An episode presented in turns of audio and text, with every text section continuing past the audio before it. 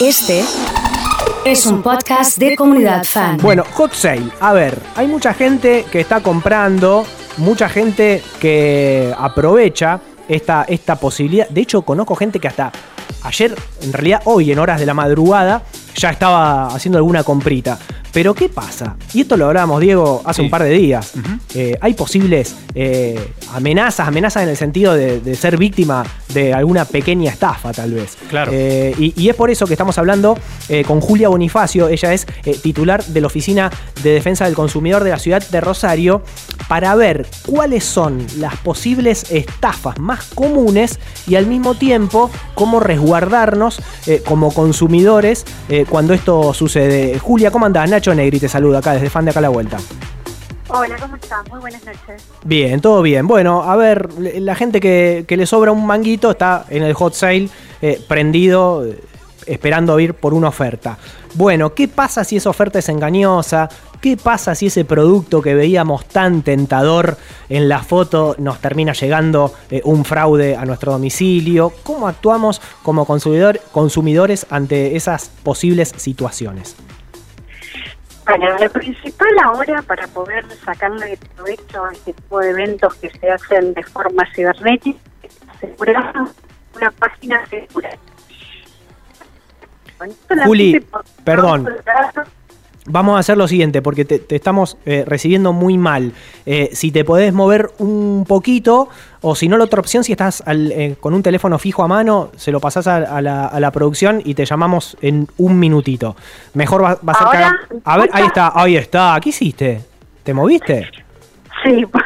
No, pero parece como que entraste en otra dimensión. Ahí, ahí se escucha mejor. Si no, pegate al ¿Ahora me lado, escucha mejor? pegate al lado de una ventanita por ahí. Dale, perfecto. Bueno, Ahí está. lo que le estaba diciendo era que es fundamental estar dentro de una página segura eh, para poder aprovechar este tipo de eventos cibernéticos que se generan eh, y no solamente por una cuestión de que no nos roben los datos de la tarjeta, sino también para evitar las estafas que se pueden producir con muchas de las páginas truchas o páginas dobles la realidad es que últimamente, esto de la nueva situación que estamos viviendo y el COVID, han aparecido este tipo de delitos informáticos. Tenemos páginas que simulan las páginas de marcas muy conocidas, Sí. que como hacen publicidad permanentemente a través de las redes sociales, la gente ingresa pensando que es una página original y resulta que después, eh, cuando hacen la compra y hacen la transferencia, pierden todo tipo de contacto con los vendedores. Entonces, para asegurarnos de que estamos en una página segura, hoy en día tenemos el dominio www.hotsale.com, Sí. en donde directamente nosotros ingresamos al evento cibernético que van a estar las distintas empresas que participan. A través de ahí uno puede limpiar qué es lo que va buscando y lo que necesita o lo que quiere comprar y seguramente lo van a estar derivando a una página segura y no es una que uno ingresa desde un sitio porque apareció una publicidad. Perfecto, entonces el primer consejo es cualquier compra que yo quiera hacer, me meto en www.hotsale.com y a partir de ahí mm, voy ingresando a los sitios eh, que aparecen en, en la página oficial. Exacto. De todas maneras, eh, la gente tiene que saber que todos los sitios que ingresan con las siglas HTTPS, Tienen la S de seguridad, Sí. todos los datos van a estar cifrados, lo cual significa que uno puede ingresar, en este caso, los datos de la tarjeta, que habitualmente eh, es el medio de pago que uno elige, y que van a estar seguros. Eso es lo que nos da también la garantía de que estamos en una página segura, en Internet, aunque no sea este evento de hot sale y que uno quiera realizar una compra online en general. Clarísimo, entonces, para comprar directamente, asegurarnos que tengan esas letras en el inicio de la URL sería. Exacto. Después, es Sí. importante por lo que yo te recomendaba recién y les, les decía, esto de las páginas truchas, que uno Ujú. trate de tener la mayor cantidad de información acerca del vendedor. Muchas Claro. veces las personas se comunican de forma previa con el vendedor, van teniendo contacto y de esta forma uno puede ir teniendo datos eh, del comercio, de la razón social, la dirección, los medios de contacto, que todo eso también le va a facilitar en caso de que tenga que hacer algún tipo de reclamo, ya sea porque hay a lo mejor alguna demora en la entrega o porque el producto es defectuoso, pero si uno tiene los datos del vendedor y del comercio, también se está asegurando de que no sea una estafa y de que sea un, digamos, un comercio real o una persona física la cual eh, va, digamos, a estar haciendo la transacción económica con nosotros. Julia, pregunta, te hago. Eh, a ver, yo por ejemplo me tengo, que, comprar, me quiero comprar una, afeitadora, ¿no? Esa que viene con, con distintos accesorios eh, y todo eso. La veo hermosa, todas las herramientas, perfecto. Hago la compra, me llega a mi casa, anda para el traste, le falta un accesorio. ¿Qué hago ahí? Bueno, algo que la gente habitualmente no hace es revisar el producto cuando le llega a domicilio. Muchas de las personas lo que hacen es firmar el recibo en conformidad y muchas veces pueden encontrarse con esta situación de que vos me decís. De todas maneras, para eso... Perdón, perdón, Juli, te interrumpo, perdón, te interrumpo. Vos lo que aconsejás es cuando viene alguien del correo, antes de que se vaya a abrir el producto delante de esa persona, entonces...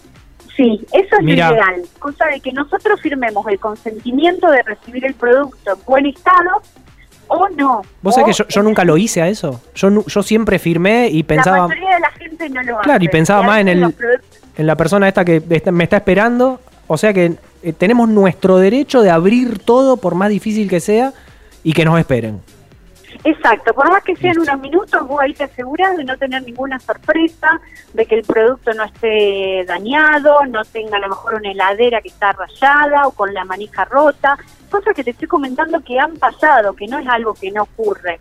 Son cosas que ocurren y ocurren habitualmente, por eso sería importante que nos tomemos el tiempo, si total nosotros lo vamos a hacer ni bien la persona se vaya, que lo hagamos con la persona, que lo demoremos unos minutos, pero que nosotros de esta forma podamos garantizarnos de que el producto llegó en perfecto estado. Bueno. ¿Qué pasa? De todas maneras, sí. No, ¿qué pasa? algo muy importante. yo creo que la gente es lo principal que tiene que tener en cuenta, porque la mayoría de las personas no lo saben y los vendedores no los transmiten porque obviamente no les conviene, pero es uno de los derechos que tienen los consumidores y es el que figura en la ley de defensa del consumidor, si mal no recuerdo, es el artículo 34, que habla de lo que es la venta domiciliaria, que precisamente se refiere a todas las compras que uno hace por internet o vía telefónica. Y es que uno tiene 10 días desde el momento que llega el producto para hacer un arrepentimiento de la compra. O sea, que si a vos el producto te llegó, no lo revisaste y lo encontraste rayado, eh, Te faltó un accesorio, como vos recién hablabas de una maquinita de afeitar, eh, o, lo, o el motivo que sea, no funciona, vos tenés 10 días para devolverlo. Y perdón, y si directamente no me gusta lo que llegó y por más que funcione... Lo mismo, si no te gusta, precisamente este artículo fue hecho con el objetivo de que no es lo mismo la persona que va hasta el lugar supongamos que es una prenda, que vio la calidad del producto, que se la midió, que si el talle le queda bien, le queda mal, el color es el mismo que está en la foto, no está en la foto. Entonces, cuando uno lo ve, puede eh, precisamente eh, estar en contacto con el producto y ver realmente si le gusta o no le gusta. En cambio, cuando vos compras online, vos no tenés esa posibilidad. Entonces, precisamente como uno no tiene esa posibilidad, está este artículo que nos respalda. Perfecto, clarísimo. Pero ¿qué es lo que pasa? Acá es donde entra en juego esto de que nosotros tenemos que tener esta información y saber que es uno de nuestros derechos. A vos no te gusta el producto, lo agarrás, lo embalás en perfecto estado como estaba, lo llevas al correo y lo devolvés. Y le avisas al vendedor que se tiene que hacer cargo del costo, porque también el envío es a cargo de, en este caso, el vendedor y no del consumidor, y avisarle que lo retire, que va a ser la única forma que tiene de tener el producto. ¿Por qué te digo esto? Porque la gente lo primero que hace, y es normal y es natural, empieza a estar en contacto con el vendedor. Sí, mira, me faltó tal accesorio. Entonces el vendedor capaz que le dice, bueno, después te lo envío y resulta que a lo mejor no se lo envían, o le dicen, bueno, que cambio el talle, o no contestan, y los 10 días se pasan. Y desde el momento que se pasaron los 10 días, vos ya no tenés el respaldo de la ley. Julia, ¿qué tal? Diego por acá. Eh, ¿Tiene más trabajo desde la pandemia en adelante? Digo, porque se dispararon obviamente las ventas online. Y, también cuándo vamos a poder medir, digamos, el nivel de insatisfacción en la gente. Eh, mediante el hot sale que se está desarrollando, bueno, desde hoy y durante estos tres días. ¿Cuándo podemos tener un parámetro? Digo, porque te podemos volver a molestar para ver qué onda. Eh, imagino cuando eh, la gente reciba las cosas, o sea, ya quizás a partir de mañana ustedes tengan alguna novedad.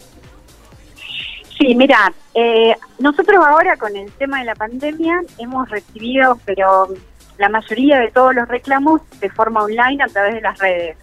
Yo te puedo decir que por lo menos se han duplicado y no te sabría decir más, no solamente las consultas, sino los reclamos que hemos tenido.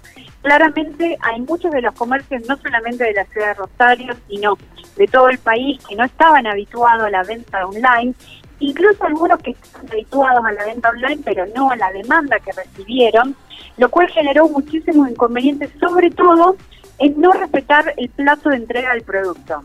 Estoy hablando de productos que hoy estábamos resolviendo para que vos te des una idea, colchones que no han llegado, que se han comprado a principios de marzo.